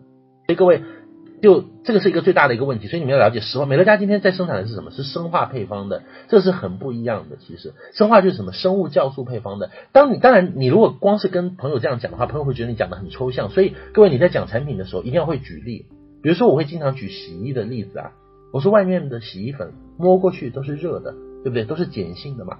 很多人摸过洗衣粉的就有感觉嘛。我我经常一讲这个的时候，很多人就会觉得有体会嘛。哎，洗衣粉摸过去都是热的，是碱性的啊。那可能它都是什么成分的？阿摩尼亚、磷酸盐、含氯的漂白成分、含氯的一些荧光剂啊什么之类的啊，强酸强碱的一些成分。洗衣的市售的很多洗衣用品都是这样的嘛。那美乐家的洗衣精不一样啊。你像我们的洗衣精，我们的洗衣四宝。连续几年拿香港政府颁发的那个最高环保标志，然后呢，我们的洗衣精有柑橘醋、小苏打、柠檬、茶树精油啊，还有什么什么肉桂，不不是不是肉桂精油，肉桂精油是牙膏的，还有其他的一些这些这些这些精油啊什么，所以我们用的是什么？用酵素配方的，各位。所以石化产品哦，跟生化产品是不一样的，生化产品是安全的配方的这样的这样的产品，石化产品日本人还提出一个很有意思的概念，叫经皮毒。什么叫经皮毒？就是经过皮肤吸收的毒素。各位可以去百度一下经皮毒是什么意思哈，就是很多的这种日用品啊，你长期使用的时候啊，就是它会透过皮肤吸收到你的血液当中，最后积累到你的脏器当中去哈。所以经皮毒是日本人提出一个概念了。所以的话，生化类的产品就可以避免经皮毒的累积。其实这个东西很好讲的，你你们去理发店有没有看到那些小工？经常会，我我我自己就特别有就有这种体会。那理发店的小工，你有时候你去认真看，如果他们给你洗头的时候没有戴手套的话，你会发现他们的手很多是被那个化学腐蚀的。尤其是在那些不怎么好的洗发店、理发店里面，比如说有一些你去找一些那种就是那种城乡结合部的那种理发店，你会发现那个那个洗发的小工的手都被化学腐蚀的很厉害了。为什么？就是因为他长期使用那些化学的洗发水，手就会被腐蚀啊。那个手就是皮都是。裂开的，手就是裂开的，那个是没有办法治愈的，那个那个问题就就是，人家可是你要想想看，人家去用手洗只是手残了，你还洗头洗头用那个洗发水，你是脑残好吗？你就洗洗洗洗洗一直在洗那个洗头，就是脑脑头脑都洗出问题来了。你看现在年纪轻轻，为什么很多人就会有癌症啊什么的？很大程度上就跟这种日用品的化学的这种积累有关系。还有很多的像他们讲说，家庭主妇的这个这个致癌几率是职业女性的好几倍。我曾经有在台湾老师的课件上面看到过，这是什么原因呢？就是因为跟金皮毒这些有关系。因为家庭主妇她每天要跟这种日用化学品打交道啊，老是要闻那些氯气啊什么之类的这种化学品的这种刺鼻的味道，让他们不断的吸入嘛。而职业女性不存在这个问题嘛，职业女性相对来讲虽然压力大，但是没有那个化学侵蚀要厉害得多嘛。还有你看到有很多的像市售的那个超市里面的站柜小姐，你会发现一般来讲长期做美甲的，做这种美容行业的。啊，超市里面的站柜小姐，她一般来讲，敏患这些呃，就是这种疾病的概率都很高。为什么？因为很简单，就是这个石化产品造成的。那美乐家产品用的都是生化配方的。你像我们的牙膏没有发泡剂，很多人用的觉得很奇怪。美乐家的产品最有意思的一点是，很多新顾客在用的时候不习惯，洗发水刚洗的时候觉得，哎，怎么还会有头皮屑？洗的不像说那种石化产品那么干净。你看石化产品很多的，像洗发水啊，我我在日用品的公司的这种朋友就告诉我嘛，他说很多的那种超市里面洗发水都是添加玻璃胶的，他把玻璃胶微量的玻璃胶哦欺凌的成分添加到你的洗发水当中去。你洗完以后，这个头发很顺、很亮、很滑，但是无形当中它会加重你，因为玻璃胶是有重量的，它会加重你头发的重量，然后你就很容易断，然后很容易开叉什么的，啊，就头发就很容易断。那美乐家的洗发水是不添加这种玻璃胶这些的成分的，所以说相对来讲就比较也不添加甲醛啊之类的成分的。所以是非常安全的，也不添加硫化物。我们的洗发水当中有的是没有硫化物，就对头发特别好的，对不对？所以这些都是你要掌握的一些基本知识啊。其实美乐家产品你不用学的太深，不用把这产品的像我们那个多种维生素、矿物质，你要把每一种维生素都背下来吗？我觉得真的不必要哎。产品配方你都要背吗？不用哎，不用死脑筋这样学，你只需要记住区别就好。比如说我们的钙镁片是五种，呃，是那个钙镁片是什么？我们的钙镁片是四种钙源的。外面的外面的卖的钙呢，多半都是一种钙源或者两种钙源，我们是四种钙源的，我们有两种有机钙，两种无机钙啊，对不对？这个我后面会讲啊。所以石化跟生化你一定要能分得清楚啊，这个是日用化学这一部分的。然后我们还拿过很多结石认证标志啊、科学认证之类的。各位知道吗？在在海外，在台湾曾经有我们的会员哦，就是家里妈妈得抑郁症，你知道吗？就是抑郁症的会员，各位呢，你都知道，抑郁症的人最经常严重的抑郁症最经常做什么事情？就是想要有自杀倾向嘛，对不对？就有一天家人不在的时候，这这个妈妈就在家里面呢，就是吞服美乐家的产品，哎，堵到卫生间里面，把那个那个我们的预测专家什么全部都拿来喝，哎，喝完以后回来，家人家人回来完以后大惊失色，送他去医院，结果医生说没有问题，没有问题，只是比较难喝，也这个这个不会有什么问题。你可想一下，如果今天这个妈妈她喝的是什么？喝的是超市里面的八四消毒液。或者是什么那种通下水道的那种的什么威猛先生之类的那种的强强酸强碱的这种通下水道的这种清清理预测的那种的，当场喝下去食道就被烧掉了。所以你明白吗，各位？我们的产品真的是很不一样的。我们的清洁用品、家用的系列的这些方面是很大的一个卖点的。我们的产品就是你很多洁厕的什么，你直接涂抹抹在脸上、抹在手上都没有关系的哦，甚至你真的就是误喝下去、误服下去也没有关系，也没有什么大问题的，因为。当然，我们不建议误服了，不建议你真的拿去喝了，哈，因为的话，其实来讲，它毕竟还是用来洗厕所的，它不是用来就是洗脸或者拿来喝的，味道肯定不好，而且也不健康啊，所以那个产品呢，就是，所以这是我们产品的区别，各位，你一定要很熟悉的掌握。还有像什么，像洗碗巾，各位知道吗？你们有没有这个概念？你知道，你你用的那些什么金鱼啊、白猫的那个洗碗巾。有的时候你在洗瓷碟的时候，各位知道我们的瓷盘呢，它是热胀冷缩原理，它遇热的时候，它你在洗碗的时候，有可能那个瓷那个经常那个那个金鱼洗碗精什么，它会渗透到我们的瓷碟的毛细孔上，你肉眼是看不出来的。那那然后就被微量的吸收啊，不会太多，但是会有微量啊。然后你那个盘子洗干净完以后，上菜的时候，那个菜是热的，倒在那个盘子上面的时候，那盘子的那个毛细孔毛细孔就打开，然后里面的那个微量很微很微量的这个那个洗洁精就会。释放出来，然后你每次就吃饭的时候你就很奇怪，为什么那个菜旁边好像有一个彩虹的颜色？有没有？有一个好像有一个那个呃，就是就是那个洗洗洁精没有洗干净的颜色。你明明记得盘子里已经洗得很干净了，可是为什么还会有洗洁精的那个？然后你就默默的每天都在吃一点洗碗精，吃一点洗洁精下去，然后日积月累，这个肝毒就积得越来越严重，然后最后就出现很多的问题。这就是化学的一些产品了。包括很多人，现在很多人莫名其妙的就经常皮肤过敏啊什么的，就是因为你用的那个你用的那个洗衣的那个洗衣粉啊什么的，都含有很多的这种化学的成分啊，就它刺激皮肤啊。不像人皮肤经常莫名其妙过敏啊，你穿了一个你用那个就穿了一个衣服什么就莫名其妙过敏啊，就跟这些这个呃石化产品有关系，各位。所以你像妈妈，很多很多人是妈妈，在妈妈在家里面做卫生的时候，小孩在旁边，小孩有的时候看妈妈在做卫生，就会拿那些瓶子啊罐子啊来玩啊。可是你要想，在在我也是看到台湾的报道，我们台湾老师做的报道里面有做的简报里面有这样的，就是那个产品它是什么？就是呃妈妈在做卫生，然后把那个洗油烟机的那种强强酸强碱的这种就清理油烟机的东西放在旁边，小孩不懂的就拿来就是抹在手上倒在手上，结果五个手指就全部截肢啊，就就全部截肢掉啊，因为被重度烧伤嘛，重度灼伤嘛，然后就就变残疾嘛，所以这样的事情各位。但我不是说每一个人用市售产品都会变成这样，我们不是这样讲，只是说美乐家的安全系数真的要高很多。所以，我们真的，你周围的朋友，我们去建议他用一些环保产品的时候，并不是单纯因为我想赚你钱，然后才告诉你这件事情的，而是因为在不增加你开支的基础上，你确实可以用到更好的产品啊。这是外用部分，你们一定要有这个概念。至于每一款产品，你自己去剖析，你自己去掌握区别，我我这里就不赘述。我们今天不做通览式的论述哈。那营养品这方面呢？很多人就说啊，市售营养品那么多，我们在超市里面、在商场里面、在药店里面看到那么多的营养品，我怎么确定美乐家的营养品的优势在哪里啊？很多人没有学过概论部分的，没有这个分析理论，你们就不知道。首先，营养品部分呢，很多人会说说我很健康啊，我为什么要吃营养品啊？那这时候我们必须要给他打破一个观念是什么？就是我们现在的现代人的我们我们所吃的农产品，跟过去的那个培植方式培植出来的已经不一样了。其实我在相关的微信号我也转过类似的帖子，我不知道你们有没有看过，就是五十年前的花椰菜跟现在的花椰菜的营养成分是不一样的。五十年前的西红柿。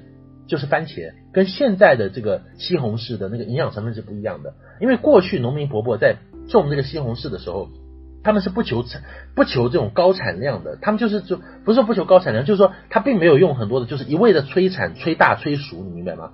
所以过去我们都是过去的很多农产品都是按照天然的方式啊去去这个培养出来的，但现在我们吃的很多的产品呢，都是什么？就是在现代的工业食品工业的基础上啊，它是通过就是快速催熟。然后催大，通过不断通过这种催熟剂、催大剂啊，让它膨大剂，让它膨大起来。就是我们现在农业的培养产品的方向是什么？就是它不会注重这个产这个这个农产品本身，这个西红柿当中含有多少的番茄红素，它已经不在意了。它在意的是什么？这个产品能够有多大？因为越大我卖的钱越多嘛。那个卖重量嘛，公斤，因为水果是按重量的，水果不是按质量来算的，是按重量来算的。所以这个时候农农民伯伯就会努力的把这个产品培养的。很大个，个头都很大啊，培养的外表很好看，甚至不惜在很多的水果啊、蔬菜上面打蜡啊，打各种的脂溶性的农药啊。所以，所以我们现在的产品是什么？就是我们现在农产品哦，西红柿。现在的我那天看到的一个报道是，现在的西红柿的那个呃营养素成分只有只有大概呃五十年前的三分之一。也就是说，你现在要吃三颗西红柿，你得到的这个营养素的含量，天然营养素的含量，才相当于过去一颗西红柿的营养素的含量。不过你知道，很多东西都是这样的啊，很多东西在我们很多的我们的很多农产品啊什么的，包括甚至不要说营养素下低，还有很多农产品它是属于什么，就是不安全的。你像过去我们讲说重金属大米，不是前几年这个问题特别严重嘛，也也是存在的一个，对不对？所以你通过日常的这种。正常的饮食，尤其现在上班族很多，哪有时间在家里煮饭嘛？都是平常在呃楼下的快餐啊什么的，商场里面的那种快餐店啊，的点个二三十块的一个一个套餐就吃完了，营养素根本是不够的。所以现代人他基本上通过正常的饮食是很难获得呃就均衡的营养的。很多人，所以所以这部分，这是我们为什么要吃营养品的原因啦。这部分你要掌握一下啊，你可以跟你们的朋友啊什么，我们现在的人的就是我们的我们的我们周围的环境已经变化了，就是环境已经变化。呃，食品啊，包括的这些农产品啊，呃，包括像像我们讲说鸡肉也是这样啊。我们以前你看我像我回福建去的时候，我我福建家人经常会他们会去呃山里面啊或者什么去找那些就是那种山里面的人农村的人来的时候，他们会有很多土鸡什么特别好吃，炖汤特别香，味道特别好，因为那个鸡是真的就是放养式的，在在村庄里面走路的，在在地上面走路的那种，就是它不是像现在的那种养鸡场。各位有没有有没有看过那个？前一段时间，微博上有个视频，德国流水线生产那个鸡，就那个鸡从生下来开始就没有出过篮子的，它就是在一个狭小的一个笼子里面养养养养，养的肥肥的、油油腻腻的，然后的话就自动化的那个切头机就把它们切头剖腹，然后内脏拿出来，就是现在的生产，现在可能十几天，一个一个鸡从蛋变成鸡，真的就是十几天就可以变成哎。不像过去，我们可能养一只鸡还养几个月，甚至养很久的时间，然后才会上桌，对不对？所以那个鸡肉味道都很香。我们现在的鸡，你去超市里面去买很多鸡炖汤都没有味道的，所以这是我们现在很多食品的呃一个问题啦。所以不得不，我们现在其实不得不退而求其次，就是通过这些天然的营养素去去去补充我们日常营养素的不足。这个是我们要吃内服的东西的原因。那中国人有一个观念，这个观念是很有意思的。很多人会说说，哎，我又没有生病。我为什么要吃这些呃呃营养品啊，或者功能性的保健品啊？所以这里我要跟各位做一个区分，就是保健品跟营养素是不同的，功能性的保健品跟营养素是不同的。各位，什么叫做功能性的保健品呢？就比如说有的人他肝不好，所以他要吃一个保肝的东西啊，所以这个叫什么？这个叫做针对功能性的功能性的保健品，就是它是针对特定功能的。比如说你某个地方功能不好，比如说你肾不好，好就吃一个所谓补肾的这样的一个营养。营养品啊，这种针对性的，这种针对性就是针对你某个地方哪里不足补哪里的，这叫功能性的保健品。功能性的保健品没事不是吃得完的，它是一定要你发生了某些事情以后，比如说你哪个方面感觉不舒服，你可以吃这个来调理调理哈。那更多的什么？更多第二种叫什么？叫日常营养素。日常营养素是什么？就是人人每天都必须要补充的基础的营养素。我举一个很简单的比方，蛋白质。蛋白质就是生命之源啊，各位。所以你不补充蛋白质，你就算不吃美乐家蛋白质，你其他日常营养素当中也有很多蛋白质，你不补充蛋白质就会有问题啊，你的生命就会受到危及啊，长期来讲就会营养不良啊，对不对？你们看过去有演那个纳粹集中营里面有很多的那种囚犯被关在那边，长期没有办法得补充蛋蛋白质，他们怎么办？就打蟑螂啊，因为蟑螂身上有蛋白质啊，他就取那个蟑螂下来吃啊，对不对？还打老鼠啊，就是吃那个老鼠，为什么？因为他要从这个老鼠身上获得蛋白质啊。所以这都是日常营养素，你必须要吃的，不然你会死于营养不良、严重营养不良这一块的。所以我们今天美乐家的产品呢，大部分不是功能性的保健品，而是以日常营养素为主的。好，所以各位你要知道，我们日常营养素是针对整个大众市场的，所有的这些的，就是说，嗯，不管是年轻人、男女老少啊，不同年龄段都是可以吃的。那怎么样去，就是区分日常营养素？在营养素这块呢，它也会分啊。说哪些营养素好，哪些营养素不好啊？怎么去分啊？哪些就很多人有跑来问我说，哎，药店里面的那个维生素 B 好像也就几块钱几毛钱呐，啊，为什么要买几十块钱或者上百块钱的这个维生素啊之类的？也有人有这个问题，那我在这里就跟各位简单讲一讲营养品发展的历史啊，就是所谓的五代理论。你只要把这五个阶段的产品能够分辨清楚，任何一家竞争对手品牌，他们把产品放到你面前的时候，你都能够分辨出这个产品就是哎究竟是属于哪一代的。最早的时候呢，维生素、营养素，就维生素这个东西是哪里发明的？最早是最早其实是跟药厂有关系，就是药店最早呃。就是说，药店里面的维生素是最早的第一代的这种在售的维生素产品，各位。药店里面的维生素，像维生素 B 啊、维生素 C 啊这些的，都是什么？都是几块钱甚至几毛钱的都有了，对不对？那这种产品呢是什么？它是用于治疗的，临床治疗的，它是不适合用于长期的当营养保健的。为什么？因为它大大部分是合成的，实验室人工合成的。这类产品就是用于临床治疗，它的效果呢是很好的。但是它不适合长期使用，因为它毕竟是人工合成，而且它的提纯技术不好，它有很多的杂质啊什么的。所以如果短期使用没有问题，可是长期使用药店的维生素是不合适，对人体健康是有害的啊。那第二代，这是第一代的产品哦，这是第一代的产品。第二代的产品是什么呢？就是第二代产品就是那个呃，我们在超市里面看到的，比如说像二十一金维他啊，汤臣倍健，我们讲的就有一些有一些像什么什么呃。是什么黄金搭档？不是这种超市里面卖的很多国产的这种的品牌的，超市里面的可能就是几十块钱的这种的营养品，什么维生素啊什么的。那这种这种营养品呢，它的特点是什么？它它也是人工合成的为主的啊。那它跟它跟那个药店的区别是什么？就它提纯技术更好，所以它的质量，甚至它它的产品的质量会更好一些。这个是可以当做就是营养品来长期服用的。所以有的人他会到药店里面去买，还有像善存。善存也是典型的，就是第二代的产品。你在超市里面也可以看到善存啊，就善存就是，呃，你很多人就会会去有营养品习有营养保健初级的一个习惯的人，他会去买这类的产品来嘛啊，所以第二代的产品呢，它也是人工合成，但提纯技术比较高，所以它一般是几十块钱。第三代的产品是什么？就是第三代的产品就意识到说，第一代和第二代都是人工合成的，可是你要知道，人体对人工合成的东西毕竟还是会。就吸收率不如，就是排异的这种反应接受度不如天然的要更高的，所以这个时候呢，第三代的产品一般是一般都是外资企业在做的，他会做什么？就是他会在人工的基础上去添加，比如说一半人工，一半添加一些天然的成分，比如说我们讲说某公司的呃某一款产品，它可能有什么，就是一部分是用针叶樱桃浓缩素啊，天然的，这针叶樱桃浓缩素就是这个价格是贵的啊，所以。一部分添加针叶樱桃浓缩，另外一部分再加上什么药厂啊，或者是呃这些这些人工合成的这些的呃维维 C 啊这些的成分，所以它是天然加上人工合成的，这是我们第三代的产品。一般来讲，外资企业的比较多，那直销产品当中有很多类都是属于第三类的产品，它的价格呢都是处于就是一般来讲处于百元左右的，百元以上的。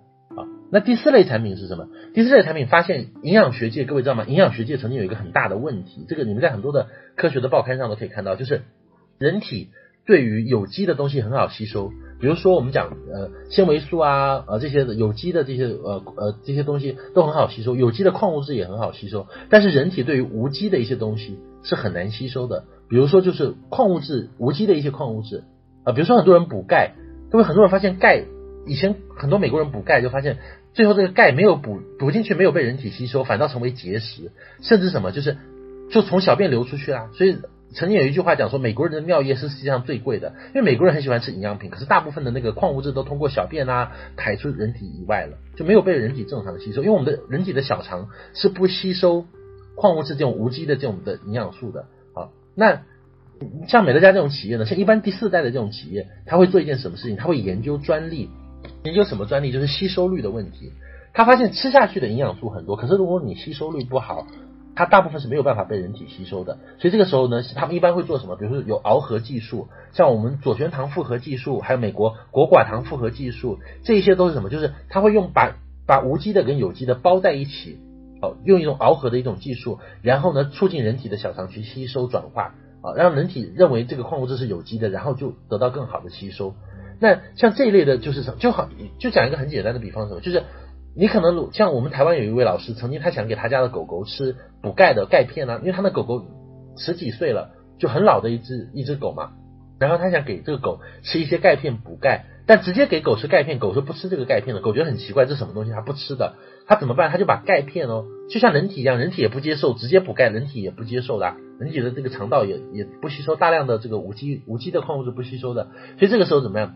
他就把钙片塞到肉丸子里面，给这个丢在这个狗面前，那狗一口就把肉丸子吞下去了，所以这个钙也吸收了。我们的那个左旋糖复合技术和果寡糖技术就是同样的原理。小肠就像那个狗一样，它本身是不接受矿物质的，但是我们把矿物质包包裹在果寡糖里面啊，人体小肠就吸收了。所以这部分是第四代的产品哦，一般是有什么？第四代产品的特点是有专利技术，不是外观专利啊，是吸收专利。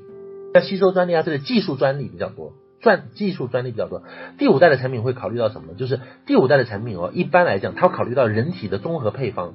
比如说，人体它不是只有一种营养素会起作用的，它实际上，比如说我失眠，我失眠会有好几种原因的。有的人是缺褪黑素，可是如果这个人他不缺褪黑素，你给他补褪黑素，对他来讲，对他睡眠一点帮助都没有的。所以各位人，比如说同样我同样我产生某一种疲劳，但是我可能会有各种原因，同样补充营养素也是这样的。比如说我要护眼。我光是补充一种叶黄素可能还不够，我可能还要补充一些其他的一些什么。所以你发现第五代的产品都有一个特点，它会针对人体的综合的啊综合素质和配方营养。第五代的产品都是综合，都是复合型配方的产品。各位，如果你翻美乐家的目录，你就发现美乐家所有的产品当中哦，几乎没有单一配方的产品。你像 A 公司的产品可能会分维维 E 啊、维 B 啊这样的单个的分嘛，这个产品，所以它可能它它大部分产品属于第三代的。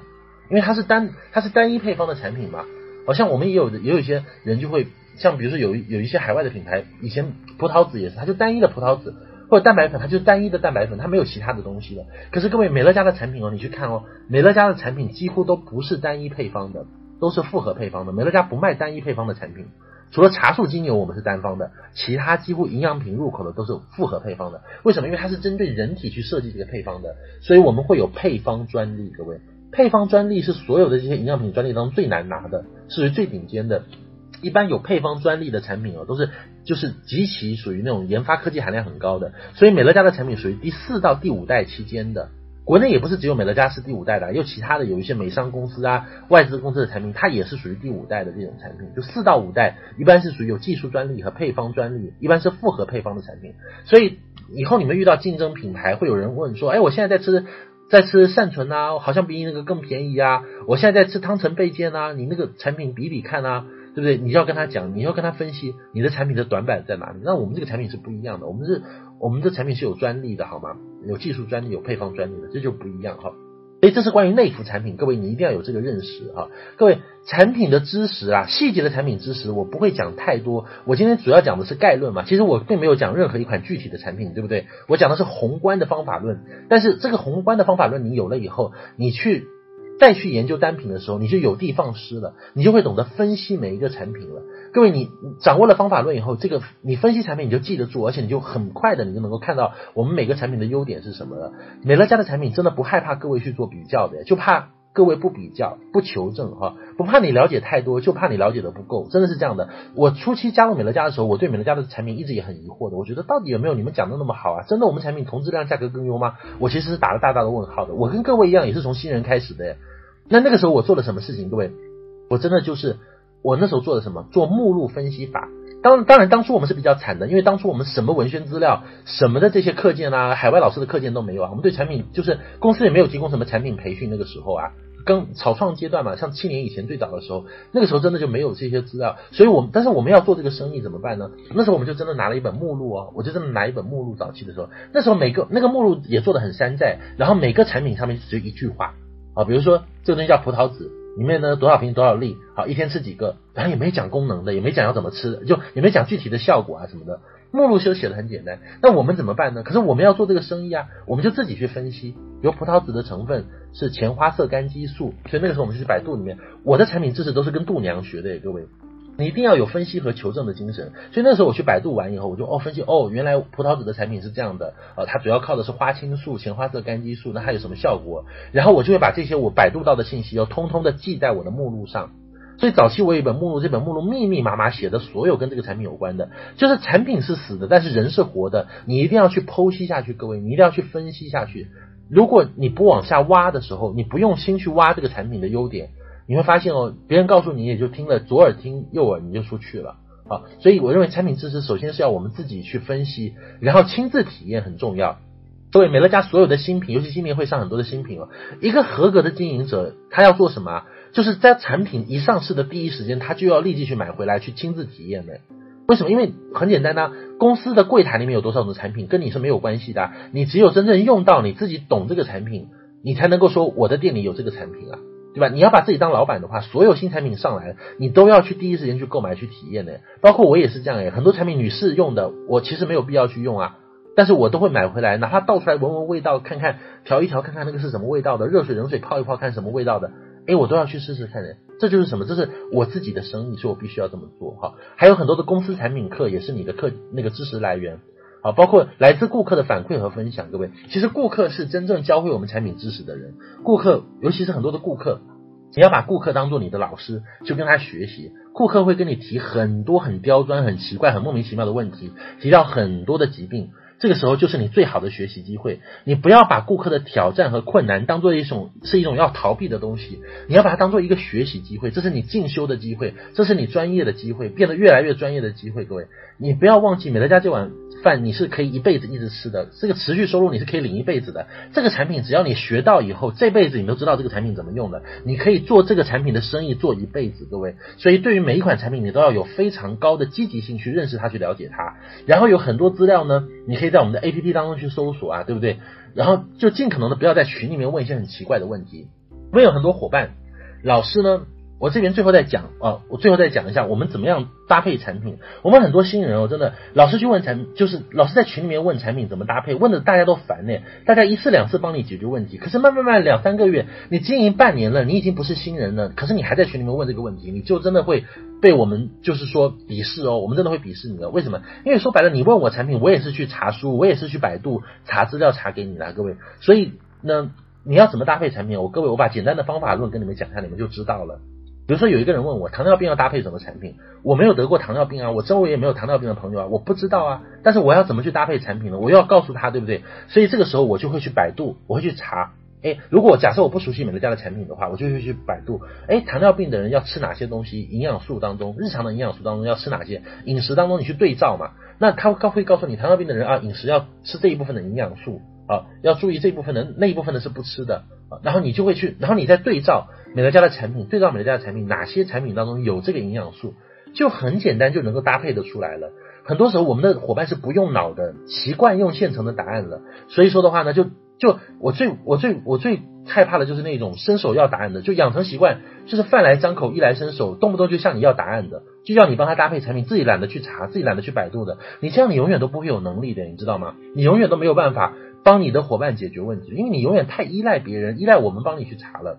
还有很，所以所以很多时候我也会听到一些莫名其妙的疾病，就有的人讲什么什么呃什么很奇怪的一些疾病啊，就是那种从来没有听过啊，什么红斑狼疮什么之类的，或者什么之类，就是怀孕或者是孕前孕后啊，哺乳期要要要吃什么，对我来讲都是很陌生的。可是我会去查哺乳期的这个这个这个孕妇，呃，她。要吃什么样的饮食上要注意什么？要服用哪些营养素啊什么之类的？要补充哪种营养营养营养成分呢、啊？然后再去对照美乐家的产品，我就能够得出答案来啊！你们一定要自己去分析啦。其实，因为你做过一遍，分析过一遍以后，你就很熟悉了。各位，但重症急症的一定要远离各位。比如说很多人喜欢去碰癌症的、碰绝症的。我想跟你说的是哦，很多的重症急症，他们去医院在看的时候，医生都不敢接的。诶，为什么医生不敢接？因为治不好，人家会怪你的。你人那个很多的病人是有情绪的，好吗？尤其是很多绝症的病人，他是有很严重的情绪的，他就很很那个，他是有很大的情绪在那边的。你这个时候治不好，他迁怒于你，你根本就招架不住，到时候说你美乐家产品害的。所以一般的情况下，除非这个人是很可靠的，你很信任的这种朋友，不然遇到那种真的就是重症绝症的，你真的不要去碰。其实，因为美乐家的产品它是调理用的。它是属于预防医学领域，它是预防为主的，是大家还没有生病或者有一个亚健康状态去调整的，它不是治疗的这种急症的这种这种或者说这种已经到很重症的这种的，各位千万不要去碰这样的顾客，你去碰你就是找死，因为很多医生都不敢碰碰的，医生都很怕医闹啊，什么医疗纠纷啊什么，他都不敢碰这样的病人的，那除非是你自己的至亲嘛，你的亲人，OK，你觉得说真的就是呃。就真的是愿意为他搭配，OK 可以。反正亲人的话，你即便给他搭配，他也不会迁怒于你嘛，不会怪你嘛，不会觉得说你是想赚他钱就给他推荐嘛，对不对哈？所以这部分是要各位注意的。我想说的是，最后跟各位说，就是你越熟悉产品，你的推荐能力会越强。各位，很多时候我们很多的伙伴会说说，哎呀，美乐家都没有什么产品用啊，三百次解决不完啊，用不完啊。我想说的时候，或或者说有的时候你的顾客也会跟你这样提嘛。我想说的是，今天其实不是你的顾客有这个意见，而是你没有做到而已。